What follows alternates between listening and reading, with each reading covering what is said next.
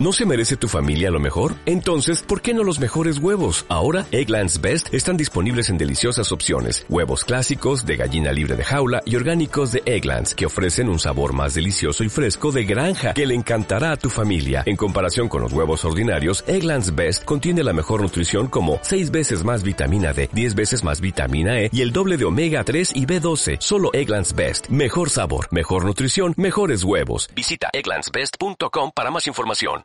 Bienvenidos al podcast de Dama, la Asociación de Derechos de Autor de Medios Audiovisuales que representa a guionistas, directores y traductores audiovisuales en España. Soy Carlos Clavijo y a lo largo de una serie de programas vamos a contribuir a expandir el conocimiento sobre nuestro sector. Esperemos que lo disfrutéis.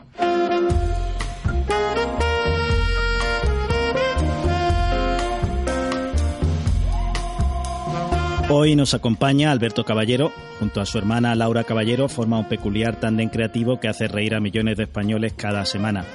Juntos han creado, guionizado y hecho la producción ejecutiva de éxitos como Aquí no hay quien viva en Antena 3 y la que se avecina en Telecinco, serie con 11 temporadas y que apenas nota el desgaste de la fragmentación de audiencia y la aparición de las plataformas digitales.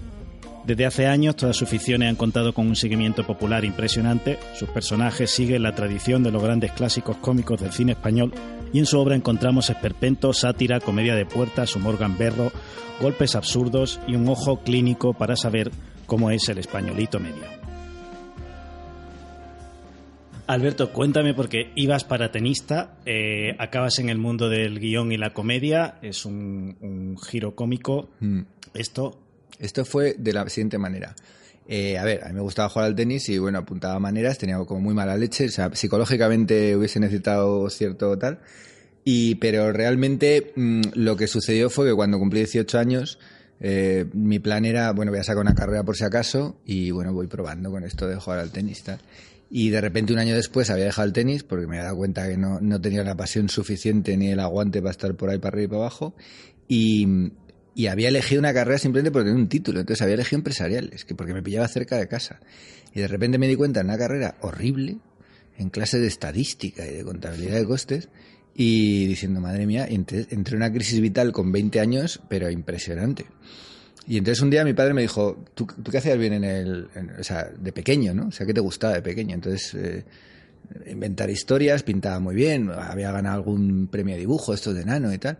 Y entonces de repente me dijo mi padre, tú escribirías bien, yo no había escrito nada hasta los 20 años. escribirías, o sea. Sí, tú escribirías bien, como diciendo, no sé, como que te veo punto de vista, ¿no? Y entonces a mí que ya me, me gustaba el cine, me gustaba el teatro y toda mi familia, mis padres habían trabajado en televisión española toda la vida, eh, mi tía había ido por todo el mundo haciendo sus cosas, entonces mm, yo dije, bueno, voy a probar, ¿no? Entonces mientras estaba todavía en la facultad, porque yo dije, bueno, lo empresarial por si acaso voy a aguantar porque siempre había sido buen estudiante, entonces me entró también una crisis por decir, hostia, la he cagado con la carrera, tío. Entonces me- primero me intenté salir a comunicación audiovisual, pero como yo venía de ciencias puras, aunque tuvieras un ocho y pico, entraba toda la gente de letras y luego si había hueco entrabas tú. Entonces la alternativa era la privada. Yo dije, joder, digo, le- encima le voy a costar dinero a mis padres con la carrera. Ya dije, no paso. Y entonces lo que sí había era un módulo de FP3 en el Instituto de Radio y Televisión Española que se llamaba eh, Realización, Producción y Operación Técnica. Entonces era como una especie de curso de un año y medio y entonces te enseñaban un poco de todo y, entonces ahí fue, ah, y me planteé ahí, o sea, por, durante la mañana iba a este cosa y por la tarde pues iba a la facultad. Entonces ahí realmente pues te enseña, estaba muy bien porque la verdad es que te lo pasabas bien, era un grupo pequeñito de gente, ahí conocí a Dani de el otro guionista, y estuvimos dibujando todo el año porque también le gustaba mucho dibujar. Y, pero bueno, o sea, realmente manejabas una cámara, iluminabas, te metías una mesa de sonido, una mesa de edición. Y, y, por supuesto había pues una clase de guion y tal. Y entonces cuando hicimos el, el corto este, cada uno tenía que elegir un proyecto de final de, de curso. Y bueno, pues ya, de repente pues me hice mi corto, me gustó, me, me escribí un largo, de drama, por cierto, de drama que nu- nunca enseñaré, o sea, se, se- se lo enseñé a mi novia entonces. que De drama con 20 años. Le encantó, como digo, o sea, sí, sí, sí, era una historia como muy, muy intensa, ¿no? Era un dramón. Y, y entonces pues yo dije, hostia, pues esto, esto me mola, ¿no? Yo ya sabía a los 19 que, que quería dedicarme a algo del show business, porque fui a uno de los programas de mi tío y de repente llegué allí, que yo además y de repente vi el mundillo. Un mundillo alucinante. O sea, de repente te encontrabas pues, un mogollón de cantantes que te sonaban, grupos, y luego encima a los 19 años tiene un plus, bailarinas, modelos, cantantes, o sea, era, era, una gente guapísima toda, y yo dije, aquí tengo que encontrar yo mi sitio, como sea. Y el otro lado la facultad, cuando... Y, la facultad era un horror, o sea, la facultad lo único bueno era la fiesta de la primavera, entonces claro, entonces claro... Eh, también conocí gente maja. Luego al final que esto es interesante también contarlo, todo tiene un sentido, ¿no? Porque luego la, lo que aprendí, digamos, en empresariales me ha venido de lujo cuando no nos quedó más remedio que montar una productora. Que, que, dices, hostia, 15 años después le he encontrado sentido a, este a, esto. Entonces, claro, la gente también se queda un poco helada cuando hablabas con abogados o con contables o con asesores fiscales y de repente que te creían que era el típico zumbao eh, pico obrero del chiste, ¿no? Que me gustó el otro día mucho un artículo que leí, digo, y de repente era como que sabía lo que era una cuenta de pérdidas y ganancias o un balance de situación, ¿no? Entonces decía, hostia, este tío, digo, no, no, macho, es que me comí lo mío ahí. Claro, claro. Sí, sí, sí. Entonces, pues eso fue el arranque y ahí ya entré a raíz del curso de, del IRTV, había unas prácticas en esas prácticas me metí y ahí fue cuando donde, donde ya empecé a escribir eh, comedias de teatro adaptadas para la televisión. Entonces, funcionaron bien y, luego ya hubo un impasse en el que me quise convertir en un autor serio, es decir, lo dejé porque durante año y medio, digamos, en el innoble mundo de la televisión, yo quería convertirme en un autor y me di cuenta, uno de los problemas que en aquel momento tenía esta profesión y era dónde aprendías a escribir. Claro. Y entonces entré a la Escuela de Letras, que fue una, una, una, iniciativa privada que montaron varios ganadores del premio Nadal. Estaba Alejandro Gándara, que era el director, Juan José Millás, José María Galbenzu. Habían montado una cosa muy interesante en la calle Factor y entonces era muy shock porque tú llegabas por la mañana, a las 10 de la mañana y te ponían a escribir. O sea, de repente decían, por ejemplo, decías, un líquido en el cuerpo, tú solo tenías que escribir un folio, ¿no? Digo, ¿cómo un líquido en el cuerpo? Sí, pues haz un texto sobre la sensación de, de, de que te nada, escribías lo que creías y al día siguiente te daban cera. O sea, te ponían como ejemplo de lo bueno o ejemplo de lo malo, pero en voz alta. O sea, te decían, mira, este la ha cagado, ¿no? Entonces, claro, llegabas ahí como con el culo apretado sabiendo que tenías que escribir y que después de escribir te iban a dar caña por lo que escribiste el día anterior. Un sistema bastante heavy, pero que, bueno, total, que todo muy bien hasta que a los meses de estar ahí, que me lo estaba pasando bien, eh, me volvió a llamar a mi tío y me dijo, oye, que te vengas, que necesito que escribas, no sé qué. Y ahí ya fue cuando empezó, cuando ya empezamos a aprender un poco a hacer sketches y tal, a, escribir humor, a escribir comedia. Eso es muy, muy interesante porque vosotros eh, habéis testeado en esa fase de escritura de sketches como para muchos públicos, ¿no? Yo creo que... Hombre, es que era muy, era muy jodido porque, claro, tú tenías lo que a ti te apetecía hacer y luego era que nosotros aprendimos en Noche de Fiesta que era un público muy adulto de los sábados por la noche y tal, ¿no? Entonces, pero tenía una ventaja, que es que era directo de verdad, es decir, que, que ni los sketches eran grabados, o sea, subían los decorados con ruedas en el corte de publicidad. Entonces, eh, nosotros intentábamos escribir cosas que, bueno, que de alguna manera eh, pudieran funcionar para lo que nos imaginamos que era ese tipo de público y para que también gustara. Entonces nos íbamos detrás, muchas veces pues lo veíamos en directo, o sea, cuando empezaba el sketch pues nos íbamos detrás, era como un estrenito de teatro. Y entonces ahí a base de ensayo-error, porque el, el, sketch o el monólogo tal es, un, es una estructura infinitamente más difícil que escribir ficción. O sea, escribir un capítulo una cosa bastante más sencilla una vez que tienes unas herramientas. Entonces ahí empezamos a, encontrar mm, recursos, mecanismos, empezamos a, a, ver pues cómo se relacionaban los personajes por posición, eh, qué tempos necesitábamos para que un, un, momento tuviese gracia, cómo si lo hacías de una manera tenía gracia y de otra no, independientemente de lo que decían. La velocidad también. Fue una época muy interesante, lo que pasa es que en aquella época yo es como que tenía prisa. Entonces te genera un estrés, porque en aquella época ya se había producido un poco el primer boom de la, de la ficción. Cuando estás aprendiendo a hacer humor, hmm. hay muchísima ansiedad. Hmm. Quiero decir que es una de las cosas que los guionistas de humor se van a encontrar los jóvenes, que es lo que tú dices, ¿no? Esa prisa, claro, esa el, inseguridad también, ¿no? De... Hmm. El problema del, humor, o sea, el problema de la comedia es que nunca se acaba de dominar. Es decir, el sentido del humor cada uno tenemos uno. O sea, el drama es un sitio mucho más común. Entonces, el, el tema de la comedia, el sentido del humor y lo que es gracioso y lo que no, eh, o sea, yo siempre lo digo, tú tienes tu huella digital y el, y el sentido del humor es como la huella digital del alma, es, es la de cada uno. Entonces, claro, tú cuando quieres hacer gracia o divertir, quieres divertir a mucha gente. Entonces tienes que encontrar como unas, una especie de puntos de conexión. Y como nunca se domina, porque nosotros seguimos sin tenerlo claro, es decir, yo cada vez que me siento ahora a ver un visionado de un capítulo en la sala de montaje, digo, hostia, a ver qué hemos hecho. Y a lo mejor es el capítulo 160 pero aún así no tiene ninguna garantía de que haya momentos especialmente graciosos, ¿sabes? Pues se te puede haber ido la...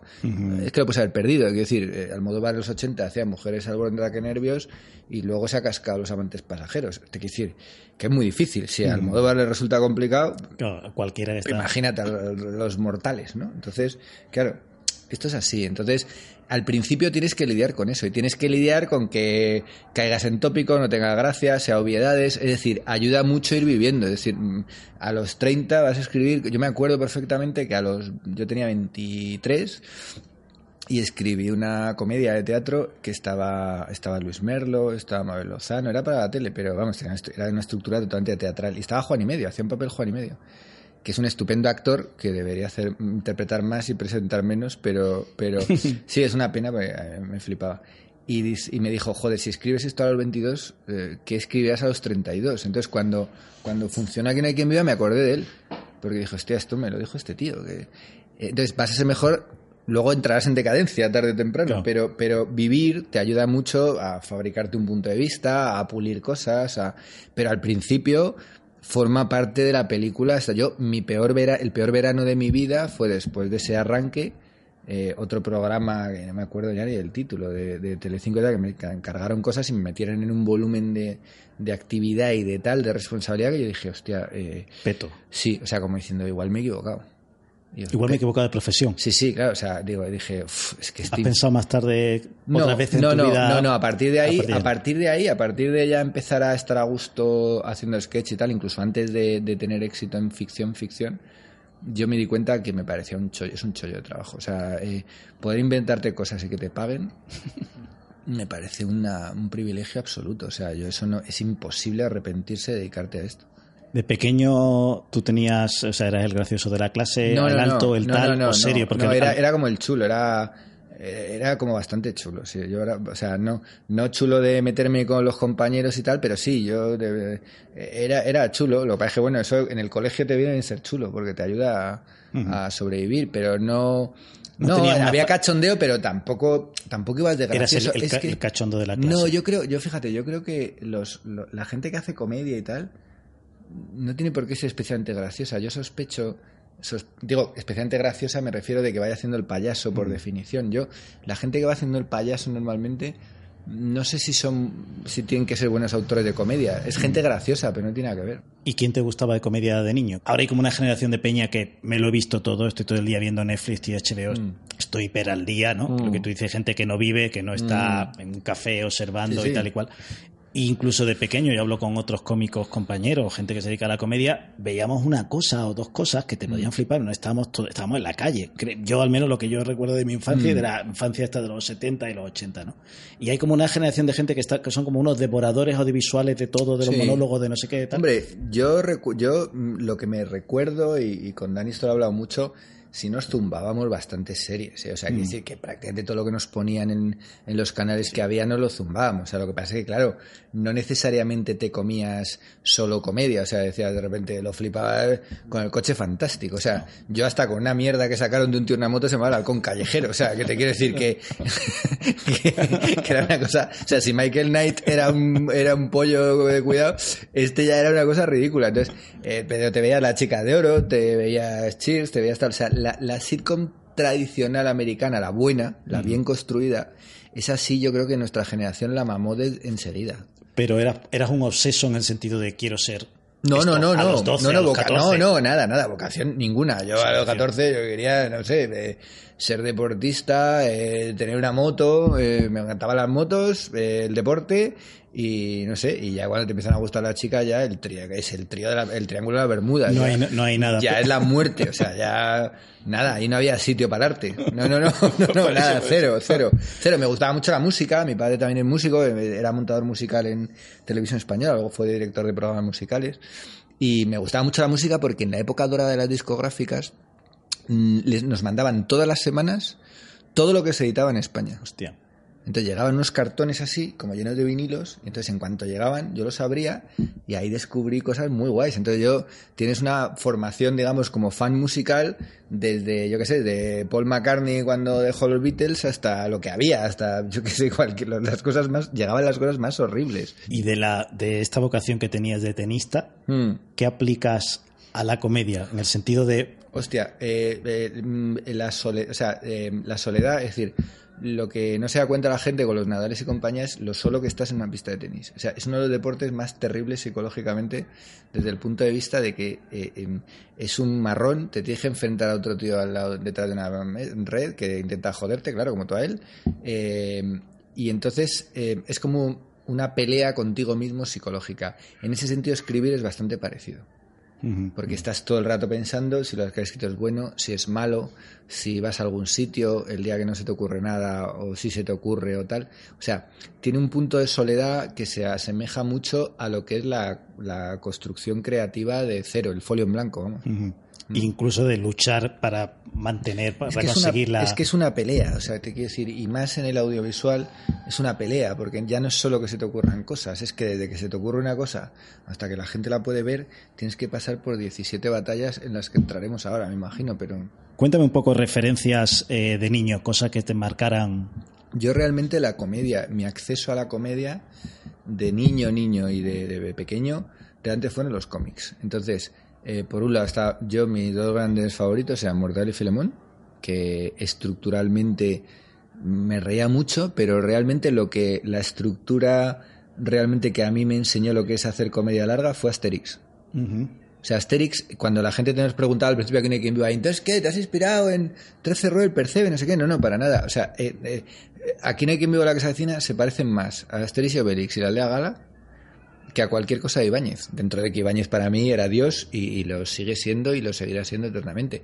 Pero, pero entonces esas dos grandes cosas yo tenía pues como los 40 o 45 editados de cada uno y todas las noches antes de dormir me lo veía y me- me- es que me partía el culo. O sea, es que mi madre venía a las nueve de la noche y me decía, ¿estás bien? Y venía a la cama y yo estaba meado de risa, tío. Me, me hacía mucha gracia. O sea, en ese sentido lo disfruté mogollón. Eso fue en, en un primer momento. Lo que más me... Y luego la sitcom americana bien hecha, eh, realmente yo creo que es un sitio de obligada visita, incluso por encima de lo que ahora están llamando comedia, que es una cosa más difusa.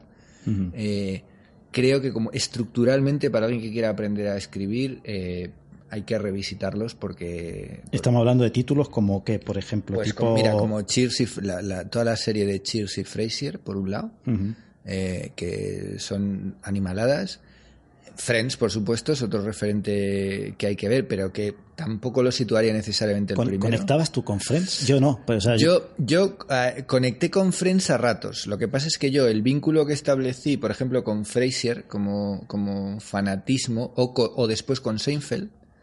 Seinfeld también me parece un ejemplo maravilloso de, de cómo construir eh, comedia mm, de la nada, ¿no? Entonces, todos esos títulos yo creo que merece la pena verlos. Friends merece la pena verlo, estructuralmente es interesante y como fenómeno sociológico pues también marcó un- un- una época, ¿no? Pero toda esa sitcom, digamos, em, tradicional, entre comillas, creo que es el mejor referente de lo que es una estructura de comedia. Roseanne, por ejemplo, también entra ahí. Sí, en tu- Rosan, Rosan me gusta. Rosan me, a mí personalmente nunca fui un gran fan de Rosan. ¿Por ella o la serie? No, porque me parecía más obvia, no sé, Ya. o sea, era como, pues sí, la señora de obrera, llegar, va a sacar y- la- la- lavadora, no el, sé qué, el a marido gordo, tal, no sé qué, de repente me- me- a mí me divertían más otras cosas. La- el encanto, por ejemplo, de Seinfeld era eso, decir, oye, cuando se reunió con la revista, dice, oye, que nos firma una serie, ¿de qué hacemos de esto? De nada. Y pues me parece un punto de partida interesante. En Frasier como spin-off me parece brillante porque quizá yo hubiera sido los últimos personajes a los que le hubiera hecho un spin-off en Cheers. Cheers, claro. y, y de repente ves esa cosa en Seattle con esa casa, ese hermano y tan imbécil, el padre, el perro, e- era perfecto. El, el programa de radio, no, no ibas a lo... Era una cosa, Sí, mucho, joder. mucho más esquinada, ¿no? Para y- llegar a y eso el- como concepto. como elegante, tío. Era, era como es comedia elegante, ¿no? Entonces decías, joder, tío, pues una pasada. Otra cosa que me gusta que has hablado antes de los cómics, pero, por ejemplo, los, los, eh, las tiras cómicas, la Pantera Rosa, los dibujos de la Warner, todo eso la gente no lo menciona, pero yo creo que, que muchos cómicos Hombre, vamos a ver, eh, ¿qué diferencia hay entre, o sea, quiero decir, se parece más eh, el Coyote del Correcaminos a, a House? Eh, me refiero estructuralmente, en el sentido de tal, que muchas otras cosas. O sea, todos los dibujos animados que nosotros mamamos, eh, incluso es que me hacía gracia, o sea, luego analizado en el tiempo, digo, qué huevos le echaban, tío. O sea, vamos a hacer una serie de un bicho persiguiendo a otro bicho y que nunca lo caza. Entonces yo me imaginaba a los guionistas a posteriori, cuando ya tienes un poco de, de- de conocimiento ¿Cómo del llega, medio, digo, "Uf, qué, qué tortura hacer el puto coyote. Claro, y Eh, la expectativa del coyote en capítulo 100, a ver qué haces con el Claro, coyote. o, o yo qué sé, o vamos a hacerlo con los duros. Quiero decir, los picapiedra, que siempre pasaban por delante en los mismos sitios. eh, claro, y yo decía, joder, tío. eh, o sea, quiero decir, eso influye mucho más. Luego lo que pasa es que todos nos ponemos tontos. Claro, claro. Porque aquí ahora hay una tontería absolutamente insoportable. Eso ya, no sé, merece capítulo aparte, porque sería otra entrevista. Pero, pero realmente nosotros, no, no- no sé, por lo menos nuestra generación, la que estamos ahora, nos hemos criado con eso. Entonces, claro, ¿cuáles son tus referentes? Los que tú quieras decir, pero tú realmente lo que amamos es eso. Claro, claro, sí, sí. No vas a empezar a decir, no, yo veía comedia inglesa rara, etcétera, etcétera. Sí, sí, a ver, si Monty Python está muy guay. Pero mm, el Flying Circus entero, ¿cu- eh, ¿cuántos se los han visto realmente? Claro, claro. Y la mayor parte de esos sketches, pues hombre, había algunos geniales y había otros que no tenían ni puta gracia. Y son genios, o sea, han hecho la vida de Brian. eh, yo qué sé, una de mis comedias favoritas, por supuesto la vida de Brian o un pe llamado Wanda, te quiero decir que... Pero, pero ojo, cuidado, que tenían también unas cosas un poquito marcianas. Lo que pasa es que Oye, en, en pelis y, y, eh, directores de cine, imagino que Billy Wilder mucho. Hombre, eh, eh, Billy Wilder para mí es, mm, es el principio de todo. O sea, Ninochka eh, con Lubitsch y tal, yo creo que, o sea, eso marca, ese, ese tipo de comedias tú las revés y han envejecido de una manera maravillosa. Pero yo realmente, cuando ya empecé en esto, el que más me afectó a nivel enfermizo fue Woody Allen. Ajá. Sí, porque mm, eh, cualquier cosa que cayera en mis manos, o sea, cayeron dos obras de teatro leídas así de librillo y me alucinaron. Y luego, cuando empecé, cuando vi a Annie Hall, dije, hostia, esto es qué, qué flipada, ¿no? Entonces, a partir de ahí ya la verdad es que me hice fan. Y si yo tuviera que elegir 10 películas eh, de comedia eh, eh, favoritas, tres o cuatro seguro que serían de Woody Allen. Sí, sí, sí. ¿Y comedia italiana, por ejemplo? Comedia italiana, europea menos. Me gustaba más la inglesa. Ajá. A los franceses nunca les he entendido. O sea, la- la- lo, yo, lo, lo- que hace gracia en, en Fra- en Francia. Francia. es una cosa que se me escapa. Y sin embargo, escenas de matrimonio ahí lo, peta y, y siguen renovando. Y de hecho, nuestra fuente principal de derecho de autor Viene de allí. sigue siendo Francia. O sea, que, que allí nos recibieron como en el canal de televisión, como si fuéramos Es superestrellas. verdad que vas a ver una comedia de estas que pone 4 millones de espectadores en Francia no entiendo, y dices, no entiendo nada. Y Dame- entonces, los, dame cosquillas. entonces los- la- las italianas antiguas Mm.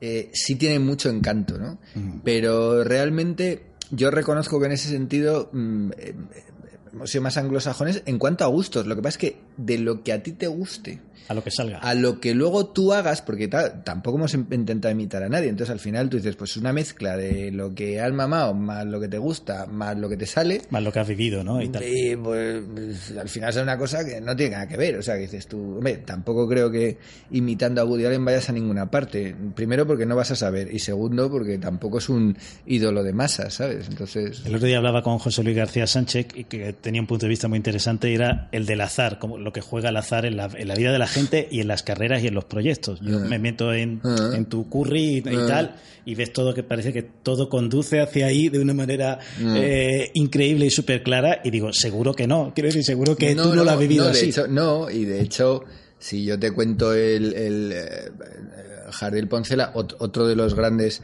eh, otra de las grandes influencias, que fueron Miura y Poncela, cuando ya empecé a, a leer teatro más a lo bestia, eh, ponía siempre en los prologuitos de las obras circunstancias en las que se creó y tal esta obra, ¿no? Entonces te contaba un poco, te meabas de risa, porque claro, tú veías un poco que el, rollo precario existe de toda la vida, incluso en los autores estrella de- del, del teatro español del siglo XX.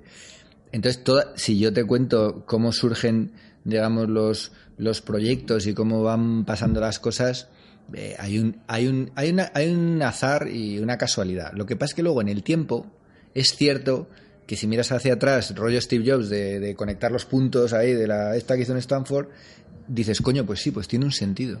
Pero realmente eh, es muy raro, es una cosa muy rara.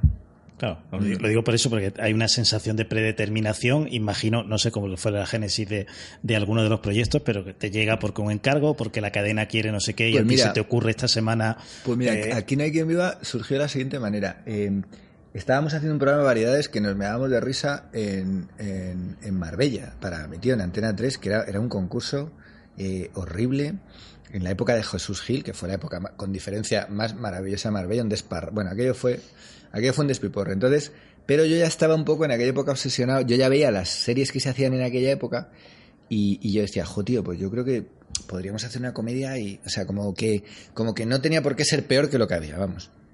Y que eso nos divertía y que teníamos que hacerlo. Entonces empezamos a parir proyectos. Entonces, eh, como a mí lo que me gustaba era la sitcom americana, dije, joder, pero, pero ya duraban 50, 50 minutos, que es lo que por lo que estamos rodando ahora, pues eran 50 minutos, ¿no? Y entonces yo dije, joder, pero ¿cómo conseguimos eh, tener ese timing y ese ritmo de una comedia guay, porque notaba que las comedias españolas estaban un poco como estiradas, o sea, viraban un poco al costumbrismo ya especulativo, ¿no? De decir, esto no es comedia, comedia, ¿sabes? Entonces dije, ¿cómo mantenemos ese ritmo? Y dije, joder, pues si en Friends es un rellano con dos pisos, o en Frasier tal, tal, pues igual tiene que ser un edificio. Y entonces, eh, en, aquel, en aquel verano, eh, conocí a otro chico, Iñaki, que era realizador, y que por su lado tenía como un proyecto que, que sí, en origen, había pensado como mucho en trazarlo el percebe y, la fachada abierta y no sé qué, no sé cuánto. Y, entonces, y, entonces le, yo le dije, mira, yo tengo esto y vamos a desarrollarlo. y cuando surja la oportunidad, pues lo intentamos colocar. De hecho, aquí en Viva estuvo a punto de hacerse en televisión española. Hostia. Sí, como un par de años antes, porque el, el, director de entonces de televisión española se leyó el casi piloto, porque no estaba terminado, y le gustó mucho lo que quiso hacer. Entonces luego lo que sucedió fue que eh, de repente un día pues eh, me llama mi tío y me dice, oye, que eh, existe igual la posibilidad de hacer una serie para Antena 3 y tal. Y de los proyectos que ya habíamos hecho y habíamos presentado, que alguno ya nos habían medio fusilado, también se ha dicho, pues me dije, ¿cuál hacemos? Digo, pues mira, si queremos hacer comedia, el que se ajusta mejor a una duración tan larga, dije tan larga, pues es este que es coral. Entonces lo presentamos y lo, y lo aprobaron. Lo que sucede es que mientras estábamos preparándolo, Antena 3 cambió de dueño. Cambió la directiva, o sea, la directiva que había aprobado llegaron otros, con otros planes. Y se encontraron el Brown este, ¿no? Entonces, claro, como en aquella época ya lo petaba ya Cuéntame y lo Serrano, pues en las primeras reuniones fue como, no, no, pero los protagonistas tienen que ser el presidente de la comunidad y su familia, porque lo que está funcionando ahora, pues es Cuéntame los Serrano. Y yo dije, esto es una serie coral, ¿sí? ¿Para qué? ¿Para qué? Pues no lo hacemos. Entonces estuvimos ahí ciertos conflictos estructurales con el departamento de contenidos. Y al final lo dieron por imposible y dijeron, bueno, estos que hagan cinco capítulos que son de la antigua época y que se vayan a su casa porque se van a dar una hostia. Y de repente, pues esa, esa poca fe en el proyecto permitió que hiciéramos lo que creíamos. Pero, por ejemplo, no metimos risas. O sea, allí se metían risas siempre. Siete días tenía risas. Todas las comidas tenían risas. Y de repente, en el primer visionado dijeron, ¿y las risas? Digo, no, es que no queremos meter risas. ¿Por qué? Digo, porque queremos llevar buen ritmo, que la gente se ría donde le dé la gana, pero es que estar ahí con el tecladito diciendo, no, teníamos, no podíamos tener público en directo por los decorados que teníamos que usar. Y pero y no vais a meter ningún efecto, digo, ¿qué efecto? O sea, que o sea, como cuando diga una frase graciosa, ¿qué hacemos? unas campanillas, digo, no. Digo, no, no, no, digo, vamos a llevar ritmo y entonces otra cosa que insistieron mucho fue en los chistes comparativos. Siete vidas hacía muchos chistes personalistas o comparativos y tal. Y yo le dije, digo, está muy bien, digo, pero envejecen mal. Claro. Y si ahora. Chistes de actualidad ha pasado. en, aquella época estaba pues Puyol en la Generalitat y Karen Ben en Madrid. Pero si tú ahora pones una reposición, es que va a haber chavales que no sepan ni de qué estás hablando. Está envejecido. Bueno, total, que ellos tuvieron la sensación de que no les hacíamos caso en nada, incluso de aquel visionado, yo creo que se fueron un poco, un poco cabreados. Pero yo le dije a mi tío, mira, si nos damos una hostia, vamos a darnos una hostia haciendo lo que creemos, ¿no? ¿Qué pasa? Que luego tuvimos suerte porque más o menos en el cuarto capítulo nosotros encontramos la estructura que funcionaba. O sea, el primer buen capítulo fue el cuarto. Y, justo en la emisión, pues coincidió un poco. Entonces en el cuarto capítulo se puso en un 25 y ya dijimos, hostia, y entonces ya fue subir, subir, subir, subir hasta el 40, el 41 y tal. En, en, seis o siete capítulos se convirtió en acontecimiento. Y entonces ya sí, todo el mundo se apuntó el tanto, claro, pero... Mm pero el principio fue... Mencionando lo de la coralidad, mm, ¿Harías una serie de 30 minutos con un único personaje? Sí, lo que pasa es que realmente no ha sido tanto una cuestión de gustos eh, personales como de duración. Es decir, que al ser duraciones tan largas, creo que se aguantaban mejor con más personajes. Y que si no te gustaba uno, pero la secuencia no duraba más de minuto y medio, pues llegaría otro que te gustase me encantan las series, o sea, el formato ideal es hacer una serie que, vamos, y, no media hora, 25 minutos. ¿Qué sucede? Que yo también pensaba en nuestro, en nuestro futuro. Es decir, si yo encuentro una serie que me gusta y el actor es un super protagonista y al día siguiente tiene tanto éxito que se pira, nos comemos la serie. Entonces es tan difícil poner una serie en marcha que entonces decidimos que la estrategia era hacer series de sitios que tuvieran unos personajes y que fueran muy personajes y que tuvieran mucha fuerza, todo lo que pudiéramos. Pero que realmente no fueran, o sea, porque si tú dices House y el tío dice, me han salido dos películas, te, dejo. te quedas sin House. Entonces, claro, eh, y como te digo eso, te digo, yo qué sé, cuéntame, pues se han podido ir varios, pero no se ir Antonio Alcántara, porque, porque entonces ¿Cómo lo haces? Sí, sí, pero estás personalizando y no tienes una, una claro, Bueno, al final el tiempo te quita la razón. Aida se fue a Aida, se sigue llamando Aida y la gente lo siguió viendo, pero porque ya había otros cuatro o cinco personajes fuertes, ¿no? Entonces, por eso yo temía el hecho de decir, joder, es que yo sé que luego esto es muy variable. Entonces digo, si conseguimos poner serie en marcha, funciona y de repente eh, un actor se vuelve loco, mm, te la comes, ¿no? Entonces ese estrés entre temporadas o, te firma ocho temporadas que nadie te lo va a firmar, o y dije, no, mira, entonces ese fue otro de los motivos, pero claro que me encanta la historia de un personaje, como si es en plano subjetivo y no llegas a verle nunca, ¿sabes? Mm. La comedia triste, por ejemplo, esta de Ricky Gervais y tal, ¿te mola? ¿O te mola o, satura? Yo, yo tengo que reconocer que a mí, por ejemplo, hmm. eh, The Office hmm. eh, me encantó cuando la vi, pero no he vuelto a verla porque creo que hace pupa. Quiere decir que volverla a ver. Yo creo, a ver, a mí me encanta. Yo creo que The Office Fíjate, en mi caso te diría más la versión eh, americana. porque me parece bastante mejor actor Steve Carell. Claro. Eh, entonces, claro, es muy importante ese personaje. Eh, Ricky Gervais es un tío maravilloso, pero no me parece un actor especialmente gracioso. entonces, claro, pero en cambio, la última Afterlife me ha gustado mucho. No he visto. Bueno, pues Afterlife son seis capítulos. Creo que es un error hacer una segunda temporada de eso, pero bueno, te quiero decir que a mí la comedia sin prisa, sin necesidad de, hacer reír cada tres minutos, o sea, cada, con otro tres páginas, con otro temporal, me parece cojonudo. ¿Qué, ¿Qué, pasa?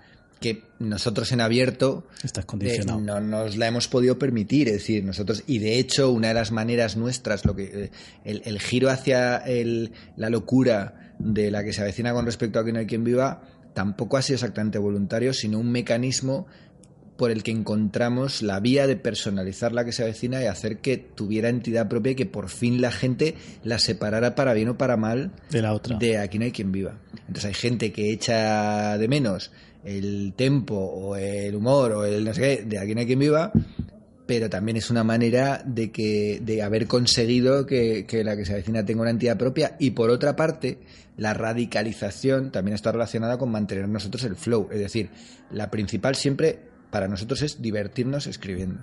Si no nos divertimos escribiendo, no tiene sentido que hagamos un proyecto. Y más cuando lleva tantas temporadas y los objetivos están cumplidos. El prestigio de, la comedia y, el tema de los, los, premios. Yo veo vuestra serie, te lo contaba cuando quería mm. que vinieras al podcast y tal, y te lo decía abiertamente, yo me estoy riendo muchísimo, veo cosas con mucho glamour, mucho Grammy, mucho no sé qué. Mm con 14 guionistas o 9 o el doble o el triple de los que sois vosotros y no ah. me río. Mm. Eh, ¿Por qué crees que tenemos que pasar y por qué hay esta especie de, mirada por encima del, hombro a la comedia? Bueno, yo creo que esto tiene primero, tiene un origen histórico, es decir, históricamente el drama era para la gente rica y la comedia, digo, hablo de teatro, y la comedia se hacía para los muertos de hambre. Mm, luego pasan cosas curiosas. Shakespeare era un escritor básicamente un entretenedor del pueblo, ¿no? Luego acogió prestigio con los siglos y ahora es la cosa más elevada hacerte un, un Hamlet o un tal, pero era, era teatro de puro entretenimiento, ¿no?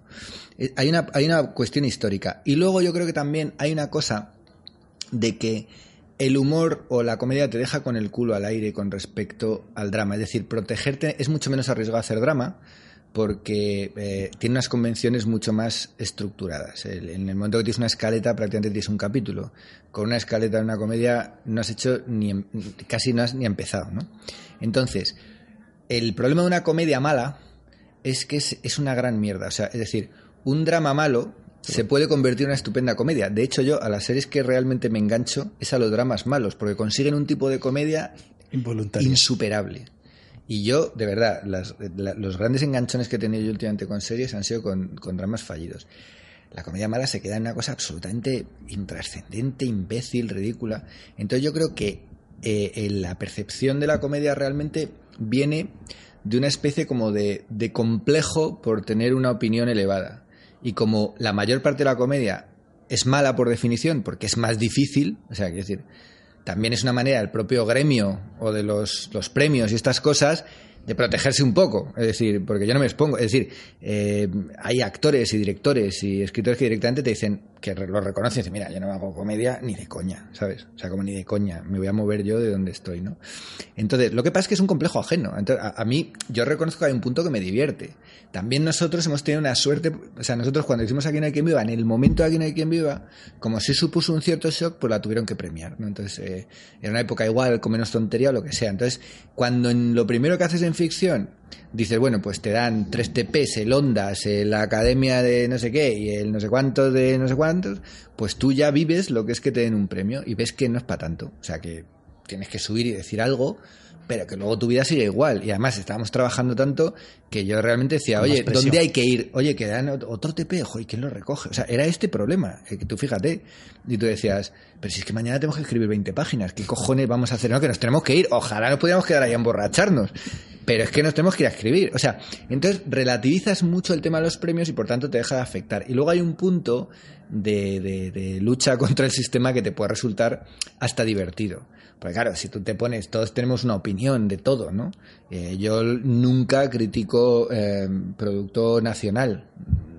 Lo puedo ensalzar si me gusta, pero nunca lo critico porque, oye, eh, todos los que estamos metidos en esto sabemos que es muy difícil, que cuando nos ponemos a hacer algo no sabemos lo que va a salir y que muchas veces sale bien o sale mal, pues por... O sea, esto es, mm, esto es como todo, es, es match point, es si toca la red y cae para un lado o toca la red y cae para el otro, pero eh, tú le has dado la bola igual, ¿no?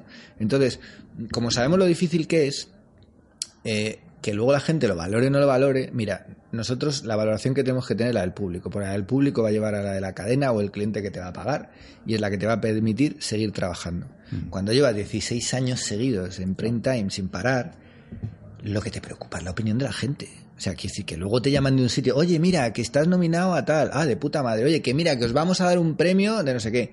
El Festival de Victoria, ojo, pues vas encantado y lo recibes, pero hace mucho tiempo que nosotros no solo no necesitamos ningún tipo de reconocimiento o de valoración. Luego, mira, hoy precisamente eh, se lo he mandado se lo he mandado a los guionistas porque ha salido en el mundo una chica maravillosa escribiendo un artículo fantástico que dice sí sí mucho Game of Thrones pero de la que se avecina qué y digo coño digo sí de repente y nos pone la tía en un artículo muy bonito y muy bien escrito de repente nos pone por las nubes. O sea que decir luego también las cosas cambian mucho porque a lo mejor en un momento aquí no hay que enviar a la hostia, luego la que se hace era una basura y luego de repente cambia un poco el rollo y alguien dice cuatro cosas y ya entonces se, mira de otra manera. O sea, quiero decir, a ti te tiene que sudar. Esos son complejos ajenos. Creo, a mí particularmente, si te tengo que opinar, valoro mucho el buen drama, pero me parece más sencillo que hacer buena comedia. Y hacer buena comedia es una cosa muy rara que no dominamos nadie.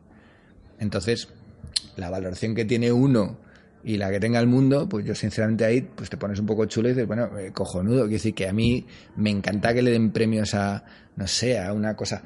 A mí me jode más que ese complejo lo tengamos la propia gente que hace comedia. Claro, claro, eso, eso lo digo un poco de O sea, quiero decir que yo durante este tiempo lo que sí me ha tocado un poco los huevos es que de repente salía alguien a estrenar una serie en abierto en plataforma, me da igual, y decía, sí, sí, bueno, esto es pero esto no se parece a la que se como diciendo, nosotros venimos aquí a hacer comedia de la de verdad, de la buena, ¿no?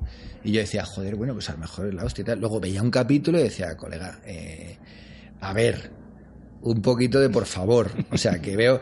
Y luego, sobre todo, que esa gente que en un momento determinado, de los propios que hacen comedia, pretenden autoelevar su comedia a otra categoría, generalmente han sido series que han pasado sin pena ni gloria que no han tenido una repercusión. O sea, la comedia por naturaleza tiene que tener repercusión. Porque el fenómeno de reírte, o sea, es un fenómeno en masa, en panda. Quiero decir, un teatro lleno se ríe más que cuando hay seis, porque te da corte reírte. ¿Entiendes? Es, es como una actividad, es como que una comedia que no tenga repercusión, pues dirás, vale, tío, pues no sé, has Sí, hecho una comedia hay- para hay que te rías tú y tu prima.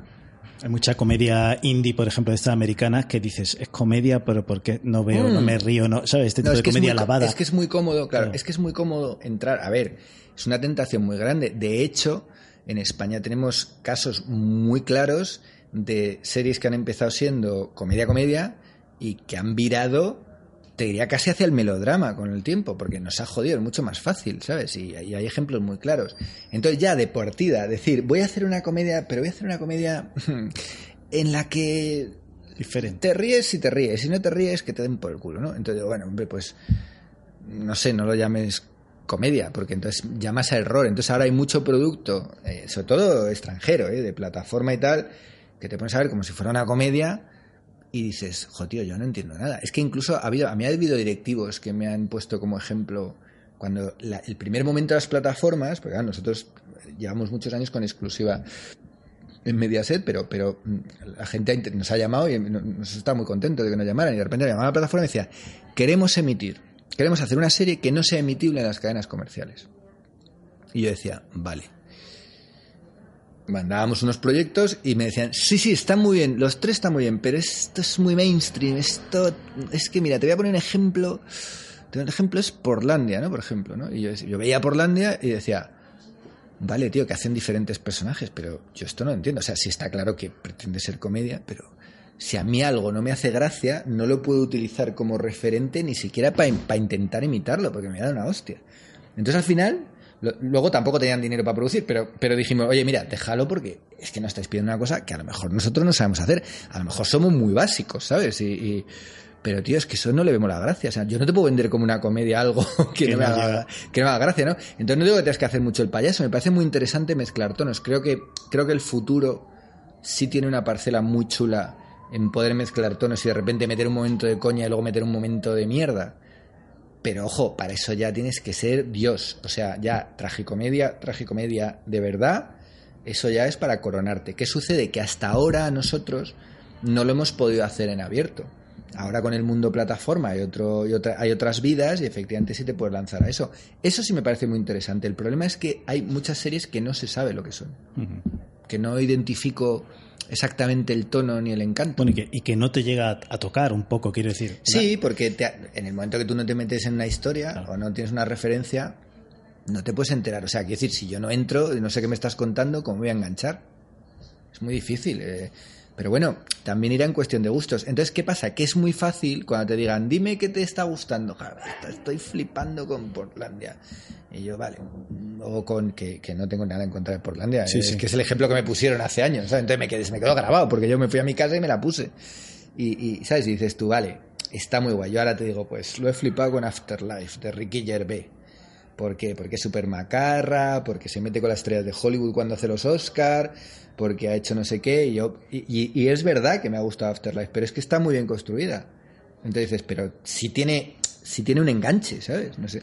¿Qué hacéis después de tanto tiempo en antena para no perder esa la acidez o el sentido del humor, para no convertiros en unos moñas, eh, Mm. para seguir saliendo un poco a la calle y observar y mirar a la Bueno, gente? re- sí, realmente, hombre, básicamente como tú sigues viviendo, te siguen pasando cosas y, y- y te van pasando, según cumples años, te van pasando cosas más patéticas.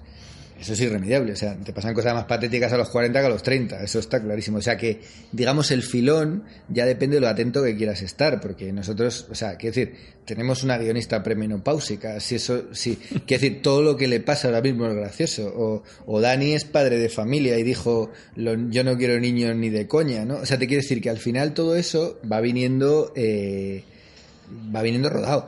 Es estar un poquito al loro. La ventaja que tiene la serie es que al ser contemporánea y al ser un cajón desastre en el que cabe todo, eh, puedes hablar de cualquier cosa. Entonces, es imposible aburrirte escribiendo la que se avecina. Lo digo de corazón. O sea, nosotros cuando veíamos esto de Cheers o Frasier o Seinfeld, ocho temporadas, diez temporadas, dos temporadas, decía, hostia, me muero, tío, qué pesadilla, qué tortura. Bueno, pues aquí estamos.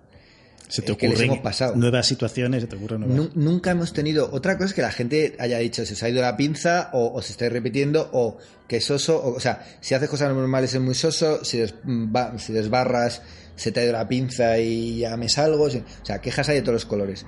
Pero nunca se nos han dejado de, ocurrir cosas, porque es que es imposible. Entre otras cosas, coño, es por lo que te pagan, es tu trabajo. O sea, es como, no sé, eh, como si se le olvidase conducir a un, a un, a un conductor de autobús, tío. O sea, vamos a ver, llevas conduciendo. O sea, ya coges un poco de oficio y tú sabes dónde puedes rascar dónde no puedes rascar. El otro día pensaba, incluso se comenta muchísimo esto de a ver si se hace una comedia política, por ejemplo. Mm, mm. Y, viendo vuestra última serie esta mm. del pueblo, digo, bueno, es que también es una comedia política de otra manera, pero es que están tomando decisiones. Yo lo, están... yo lo reivindiqué en su momento cuando esto empezó a surgir hace unos años y dije, joder, macho, nosotros tenemos un, personaje, es un concejal y si hemos tenido recorridos políticos y si hemos tratado temas de la corrupción, la especulación urbanística, eh, todos esos temas. Hicimos una parodia muy directa de Ana Botella con Verónica Forqué en la temporada. Eh, o sea, quiero decir, si hemos tratado temas. Ahora, si ha ido solo de eso, no. Pero también por un tema de que la política española ya tiene bastante comedia. Es decir, se llega tarde. Quiero decir, se llega tarde, es bastante patético. Entonces, realmente tú lo que harías sería básicamente reproducir un telediario. Eh, yo creo que eh, la puedes hacer y hay grandes comedias, yo qué sé, la de la de Julian Dreyfus. Sí, le VIP, eh, por ejemplo, tiene mucho rollo. Es una serie que tiene mucho rollo. Es que tú, tú en cuanto ves alguna serie, tú sabes interpretar donde, donde hay chicha, ¿no? Ahora, en España, pues hombre, mm, creo que España, fíjate, si haces series políticas, creo que es más interesante hacer un crematorio, que para mí quizá es mi serie española dramática favorita, mm, porque creo que es un tema que mola tratar desde un sitio serio, no desde el esperpento que es la política española, o el reino, o, ¿sabes? Ese tipo de cosas. Si tuvieras que mirar hacia atrás y al Alberto que empezaba a decirle cosas, ¿qué lecciones ha aprendido para futuros guionistas? Tres, cuatro cosas. Bueno, eh, eh, escribir muchísimo, o sea, tienes que escribir, se aprende escribiendo y tienes que escribir mucho, mucho, mucho, mucho. Viene bien eh, escribir mucho y leer mucho. O sea, quiero decir, creo que ayuda más a construirte un punto de vista la lectura, incluso la lectura, te hablo de, de guiones, de, o sea, descubres más estructuras dramáticas, leyendo teatro, o sea, vas a aprender más. Eh, de comedia, leyendo a Poncela o Miura, o, leyendo cómics eh, de Mortal y Filemón o de Asterix, en mi caso creo que, que siendo un animal audiovisual que se lo ve todo, porque es que ese no es el proceso creativo, es que lo que luego tú ves en pantalla no tiene nada que ver con el proceso de escritura. O sea, sí que hay un guion detrás, pero es que hay muchas más cosas. Hay unos actores, unas caras, unas voces, hay unos directores. O sea, eh, influyen tal de lo que tú ves a lo que está escrito. Hay un mundo. Entonces Actores que te mejoran lo que Claro, es decir, claro, es decir, nosotros hemos tenido personajes maravillosos que han pasado desapercibidos y personajes relativamente vulgares que se han convertido en iconos porque de repente lo ha cogido un tío que lo ha disparado. Es decir, en, lo que tú ves el resultado final de, de un personaje que funciona, hay un 50% de autoría y un 50% de interpretación y dirección, o sea, del actor y el director. Entonces, si tú lo que quieres aprender el primer 50%, no te hace falta invertir tantas horas. Por supuesto que te viene bien ver cine y ver series, y es que no voy a decir que no, pero que te viene muy bien salir a la calle, vivir, leer mucho y escribir mucho. O sea, yo, mm, igual que si quieres prepararte un Ironman, pues tienes que entrenar todos los días. Lo que no me vale de nada es esa gente que se tira. Yo he tenido amigos, y esto es cierto, que han estado nueve años escribiendo una película. es verdad. Y yo he tenido un guionista que escribía bastante bien la que se avecina, que de repente estaba con su gran proyecto de novela, de, no sé qué, y que se ha tirado dos años sin escribir nada. Y dices, tu tío, eso no vale para nada. Es decir, tienes que escribir todos los días, todos los días. Alguno descansa, vete al campo, a la playa, sal con los colegas, pero dedícate un rato a escribir, porque al final es una disciplina. Cuando le preguntaron a Sabina que por qué no escribía prosa, él dijo, porque es que es un trabajo de oficina. Y yo me tiro al verso, porque el verso es a la calle, el verso es que se me ocurra una cosa, el verso es, el verso es un estado de ánimo. Y, la, y escribir prosa y un guion es prosa, incluso en las acotaciones para algunos, eh, es, mm, es un trabajo de oficina. no, hay que engañarse con eso, no... Otra cosa de la humildad que se aprende escribiendo comedia es también montando comedia. Es otra de las cosas que no, se cuenta. Eh, vas a montar y se te cae ¿cuánto? Pues bueno, eh, el montaje. 10 minutos de guion, o sea, 5 minutos. Sí, no, no, incluso en, en capítulos tan largos, más. O sea, eh, reescribes. O sea, para mí, la grabación es ese espacio incómodo que hay entre escribir y montar. Porque son los dos momentos, o sea, cuando te dan tipo niño pequeño, o sea, cuando tú te metes en la sala de montaje y te dicen, tengo un premaster, y va Laura, y le pega una vuelta, y una vez que le ha pegado una vuelta, luego voy yo.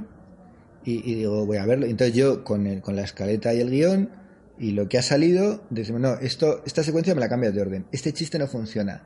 Métele cuatro frames más de silencio, que a lo mejor lo prefabricamos porque no está grabado. O yo qué sé, o este gesto tiene gracia, pero ha dicho mejor. De otro. Ha, dicho mejor en otra toma. Doblamos al propio actor sobre sí mismo. Eh, o sea, el nivel de retuneo que tienes teniendo tiempo en una sala de montaje, en Aquina que me va, no, en Aquina que me va, si pinchaba el de la moto no se emitía. O sea, lo grabábamos, se montaban unas las tomas que ¿eh? y para adentro, y ahí no había nada que hacer. Por eso yo hay muchos, esto no lo sabe la gente, yo hay muchos capítulos de la que se avecina la etapa de Aquí no hay quien viva que no he visto nunca. nunca, yo no los he visto porque no me dio tiempo, porque no me dio tiempo a verlos. Yo decía, ¿está montado? Sí, más o menos tal. Eh, a ver, ponme dos cosas, pero yo el capítulo entero no me ha dado tiempo a verlo. Y como no me había dado tiempo a verlo, no quería verlo en emisión porque me iba a poner de mala hostia. Luego preguntaba al día siguiente el dato y decía, ¿qué ha hecho? Y me decía, no, no, bien, bien, ha hecho total. Tira. Entonces la gente flipa. Hay capítulos que no he visto. ¿Qué haces para vencer el, estrés? El estrés y la comedia están reñidos, eh, te bloqueas, te tal, tengo que entregar esto, no llego. Mira, yo particularmente he escrito, he trabajado en eh, las peores situaciones del mundo. Es decir, en Aquí no hay había un momento en que si no entregabas páginas de un día para otro, de un capítulo que no sabías a dónde iba, o sea, teníamos un arranque y grabábamos ese arranque. Y al día siguiente se había grabado y no había marcha atrás con la escaleta. O sea, era, digamos, lo más parecido al infierno. De hecho, al final de la producción llegó un momento en que pedimos que no hubiera plato un par de días a la semana para que nos diera tiempo a escribir un poco más de material y luego meter dobles, dobles turnos y tal durante los tres días siguientes de la semana. Una locura. Entonces, y también he escrito ahora en esta época maravillosa en la que tenemos nuestra propia productora tomando nuestras decisiones sin prisa por emitir, sin una cadena que te presione. Y te digo, es mucho más agradable y creativo trabajar sin presión. O sea, el, mito del artista torturado y de que a ti la genialidad se te va a ocurrir porque no te quede más remedio, mira, eh, se lo metan por el culo. Eh, a ver, a lo mejor a los 25 o a los 30, pues lo aguantas. A los 40, dices, mira, vete a hacer puñetas, colega, yo quiero trabajar a gusto, ¿no? Eso en primer lugar. ¿Cómo he combatido yo esto? Pues mira, al principio en las charlas con mi padre, cuando ya te digo que me metí en un proyecto que, hostia, lo pasé mal, me dijo una cosa, dice Alberto, ¿qué pasa si no se graba? Gente que no llegas. Sin nada. Es decir, entonces yo lo he utilizado durante la carrera en sentido de decir, a ver, ¿qué pasa si de repente no se nos ocurre nada? Pues que no se graba, el mundo sigue. Es decir, si se murió Michael Jackson y al día siguiente la gente fue a trabajar, porque se deje de hacer una serie, o sea, quiero decir, me acaba Game of Thrones, oh Dios mío, cómo han acabado, de pasado mañana, ahora ya está todo el mundo con el hype con Chernobyl y tal, ya está, y ya Game of Thrones, pues, ¿te acuerdas de Game of Thrones? Sí, aquella era del dragón, ¿no? Que te soltaba la moralina al final, ¿no? tal. Sí, pues ya está, y que moría todo Dios, ¿no? Sí, pues ya está. O sea, entonces, es un trabajo que no es importante. Nuestro trabajo es entretener a la gente. Si los entretienes, muy bien. Y si no los entretienes, pues chico, pues mala suerte. O sea, quiero decir que no se acaba el mundo. Eso es lo primero que tienes que pensar. Oye, no se acaba el mundo porque este guion o este capítulo, incluso si haces una mierda, será otra mierda más. Siempre doy el consejo en quinto de GB. Yo tenía vecino Manolo Summers, director de cine, era vecino nuestro, ¿no? Y entonces en quinto de GB, en clase de lengua, nos, nos encargaron un, un trabajo periodístico. Yo dije, hostia, cojonudo, macho, hay un director de cine famoso, me voy a entrevistarle. Me fui con un colega, el otro pobre dijo, ven el, el, hijo de mi vecino aquí a tocarme los huevos, ¿no? Porque era un macarra impresionante. O sea, decía, ET mi casa teléfono en eructo de tirón. O sea, era un dios, ¿no? Yo de pequeño le tenía idealizado. Pues el tío, le, hicimos una pregunta en plan de, eh, ¿qué prefiere ser, director, humorista o crítico? El tío no había sido crítico nunca, pero la respuesta fue, Cualquier cosa menos crítico. Crítico es una cosa que me da mucho asco. Crítico es el que dice si el huevo que he puesto está podrido o no. Y a mí me da igual. Yo me gusta apretar, apretar, apretar y de vez en cuando pongo un huevo. Entonces, ¿de qué se trata aquí? De poner huevos. Si están podridos o no, no es un problema tuyo. es un problema del resto del mundo. Y en cualquier caso, si es otra mierda, se suma al grupo. O sea, la gran ventaja que tenemos en este país, porque vamos a decir las verdades, es que nosotros tenemos una tradición mucho menor audiovisual que la de otros mercados mucho más grandes y mucho más desarrollados. Con lo cual, el nivel medio es normal. Con lo cual, con que consigas ser normal, igual ya tienes un hueco en la profesión. Si luego eres la hostia, pues a lo mejor te encumbran o a lo mejor nadie se da cuenta hasta que estén muerto. O sea, Miura hizo tres sombreros de copa en el año 32 y se lo, se lo estrenaron 20 años más tarde. ¿Por qué? Joder, pues porque se había adelantado su tiempo. Era tan bueno que no lo iban a entender. Entonces, lo más importante para gestionar el estrés es siempre hay historias. El tema del bloqueo creativo eh, es, es un error. Siempre hay historias. Tío, escríbelas. Que luego es maravilloso, cojonudo. Que es una mierda, pues chico, pues yo qué sé, que no pasa nada. No se muere nadie. O sea, no eres un neurocirujano y dices, hostia, he tocado la vena que no era, me cago en Dios que se me ha matado. No. Aquí, o sea, nosotros hacemos una cosa muy bonita. Nosotros cuando, cuando la gente nos dice cosas en las redes o por la calle y tal, nos dicen unas cosas alucinantemente bonitas. Muchas gracias, nos dan las gracias. Nos divertimos mogollón, lo vemos en familia, o mi padre que está súper enfermo es el único momento en que se ríe. O sea, nos dicen unas cosas que son la polla de, bonitas. Y dices, joder, tío, qué guay, macho, qué profesión, qué profesión más guay, que la gente se lo pasa bien. Si es una mierda, lo van a quitar, o sea, no te van a pegar por la calle no te van a tirar tomates, no te van a patear como antiguamente en un teatro. En los teatros ya se aplaude hasta toda la mierda, aunque sea solo por, por educación. O sea, o sea, ahora la gente es súper educada, o sea, no ha cambiado mucho. Tú haces una mierda y nadie te dice, hijo de puta, vaya puta mierda de capítulo, cabrón. No, ya no te dicen eso, simplemente te quitan de emisión y no te dan trabajo. Bueno, pues hacer otra cosa, ¿sabes? Yo, yo tengo moto, o sea, quiero decir que yo cofre, tengo moto con cofre, con lo cual, oye, ahora, claro, o sea, ahora con la cantidad de, de gente que hace falta en moto para repartir cosas, yo creo, creo que de hambre no me muero. Pues chico, a partir de ahí relax, tío, ponte a hacer. O sea, lo importante de todo esto, el estrés real que te tienes que hacer es el de proteger lo que hagas. No dudar de ti, no dudar, dudar está muy bien y exigirte y ser perfeccionista y torturarte un poco va en el lote. Pero sobre todo es intentar preservar de idiotas. O sea, nosotros tenemos una, un lema en la productora, el que no escribe no opina. El que no escribe no opina. Quiero decir, el que no se enfrenta al proceso creativo es muy fácil que tú me digas, te lo leo y bueno, es que esto en esta, claro, es que esto está mal, es que no sé qué, claro, pues hazlo tú. Entonces, como es una productora de creativos y pretende seguirlo siendo, pues tío, el que no crea no opina. Luego hay un departamento de ficción al que tú tienes que tal. Eh, cuando nosotros, hablando del pueblo, eh, enseñamos el pueblo, pues al principio un poco de shock, porque claro, eh, de repente la referencia es la que se avecina, ¿no? Porque la que se avecina va bien de audiencia y tal. No sé qué. Dices, bueno, pues si lo de la que se avecina hacer una comedia en un pueblo, pues entonces. Entonces, un poco tibia, ¿no? Eh, un poco. Digo, no, es que si nos vamos a un pueblo Esos son en los el que. comentarios de- de- No, en origen, Ya, en ya. el piloto, estoy sí. hablando ya del piloto, porque el piloto lo grabamos hace el verano anterior. Eh, fue un poco como, ostras, está bien, está bien, está clara, la historia está clara, los personajes están bien dibujados, el conflicto está bien planteado. Pero igual se queda ahí un poquito. Digo, no, es que si nos vamos a un pueblo de las tierras altas de Soria y un plano mirando al tendido lo dejas dos segundos, no tiene gracia. Si lo aguantas cinco, pues a lo mejor te empiezas a reír. Y, y- no puede llevar un ritmo frenético, porque lo frenético es lo urbano. Entonces, si quieres hacer comedia, la tendrás que hacer desde otro sitio, ¿entiendes? Entonces, nos está gustando mucho el recibimiento que está teniendo porque de alguna manera nos está dando la razón, pero nos está dando la razón en una plataforma, no en abierto, cuando en realidad es una serie más para todos los públicos que la que se avecina, quizá. ¿sabes? Vamos a hablar de la serie El Pueblo, que está en la plataforma Amazon. Eh, está basada en una idea de Alberto Caballero, Julián Sastre, Nando Abad, con guion de ellos tres, y de Daniel de Orador y Araceli Álvarez de Sotomayor.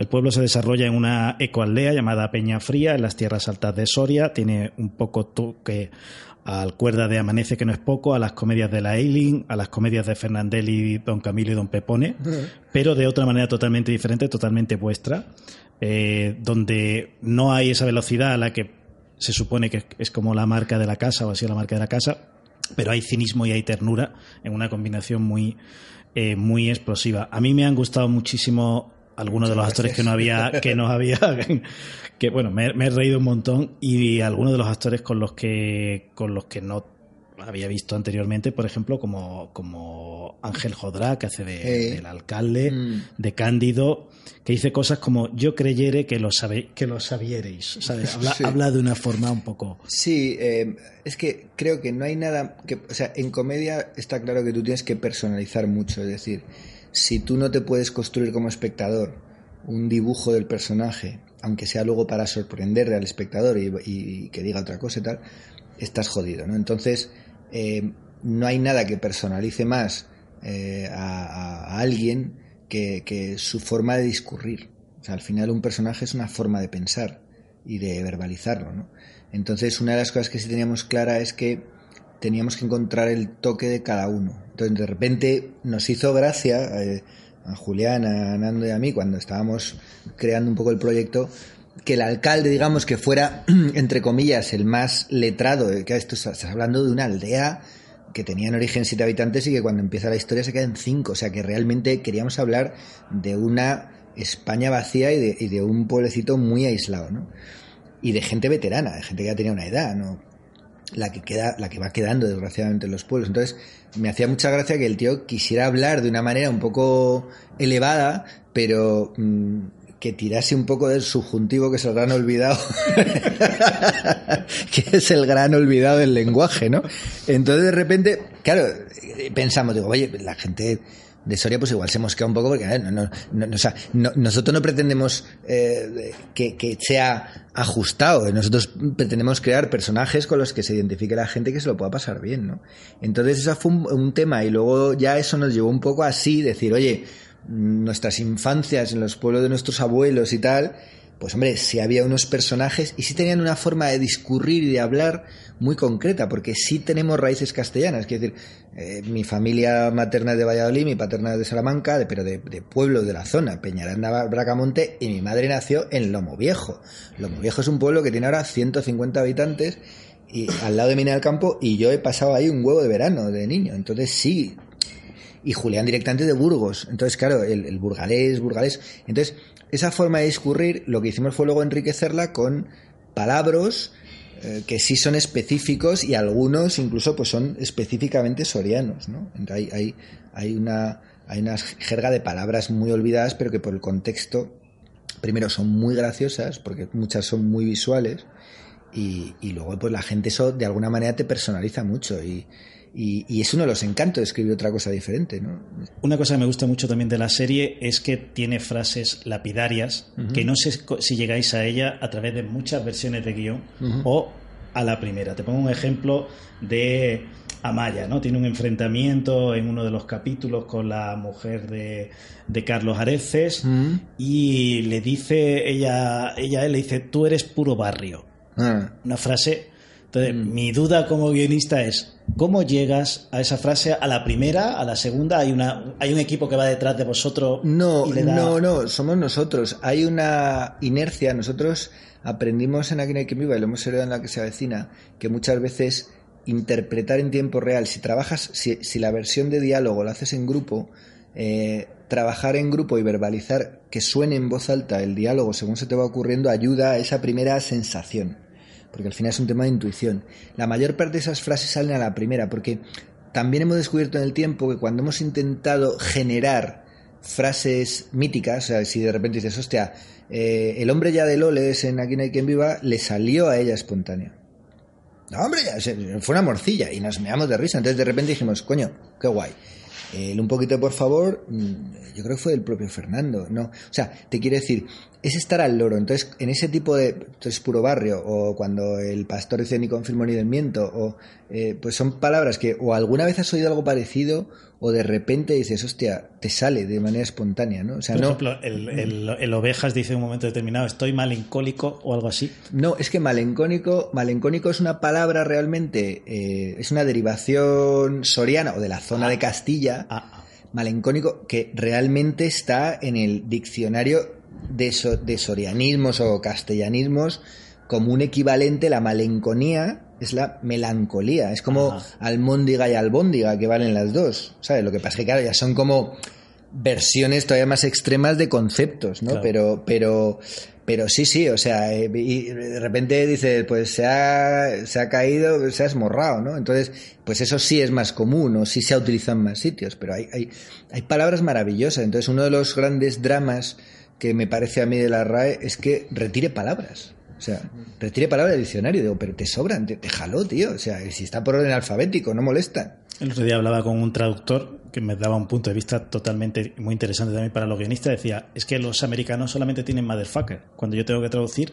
dice, pero en España tenemos 400 formas de hacer insultos. Claro, claro, entonces y eso es nuestra riqueza, ¿no? Claro, entonces yo, a mí que retiren palabras, entonces yo de repente, es que, o sea, mm, ya te digo, te, te, te puedo, te puedo buscar, te puedo poner aquí ejemplos, mira, diccionario soriano, por favor, eh, me voy, me, me da igual, me, me voy a la, a, la, a la página que sea y te digo, mm, a la A, y digo, abarrunto, que es un abarrunto, a capricho, un capricho, una- le ha dado un abarrunto. Eh, eh, abocicarse es asomarse. Entonces, cuando dice, cuando dice el personaje de Cándido en sus momentos un poco bienvenido Mr. Marshall de asomarse a la ventana, pues dice, me he abocicado aquí a la ventana, entonces tú dices, sabes inmediatamente que es me he asomado.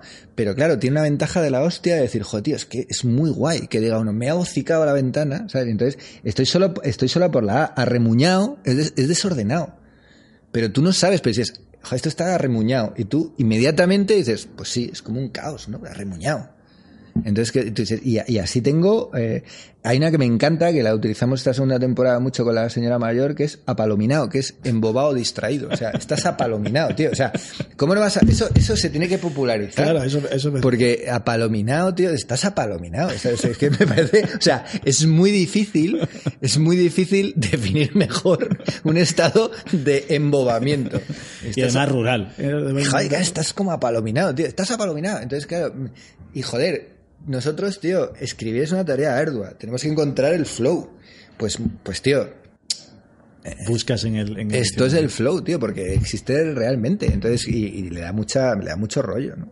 Esto ha sido todo con Alberto Caballero. Pues. Eh, eh, muchas gracias por haber participado y tomarte las molestias de, de venir aquí. A ti, a vosotros, a ti concretamente, a Dama y, a- y joder, eh, me habéis traído un sitio muy guay, ¿eh? No vamos a decir dónde está para que no se masifique, pero, pero me ha gustado mucho. Vale, muchas gracias compañero. Hasta la semana que viene. Gracias, chao. Esto ha sido todo en el podcast de Dama, la Asociación de Derechos de Autor de Medios Audiovisuales que representa a guionistas, directores y traductores audiovisuales en España.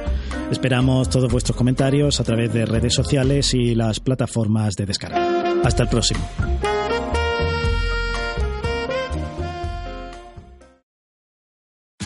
Tax day is coming. Oh, no. But if you sign up for Robinhood Gold's IRA with a 3% match, you can get up to $195 for the 2023 tax year. Oh, yeah. Sign up at Robinhood.com slash boost by tax day to get the biggest contribution match on the market. Subscription fees apply. Investing involves risk. 3% match requires gold for one year from first match. Must keep IRA for five years. Robinhood Financial LLC member SIPC.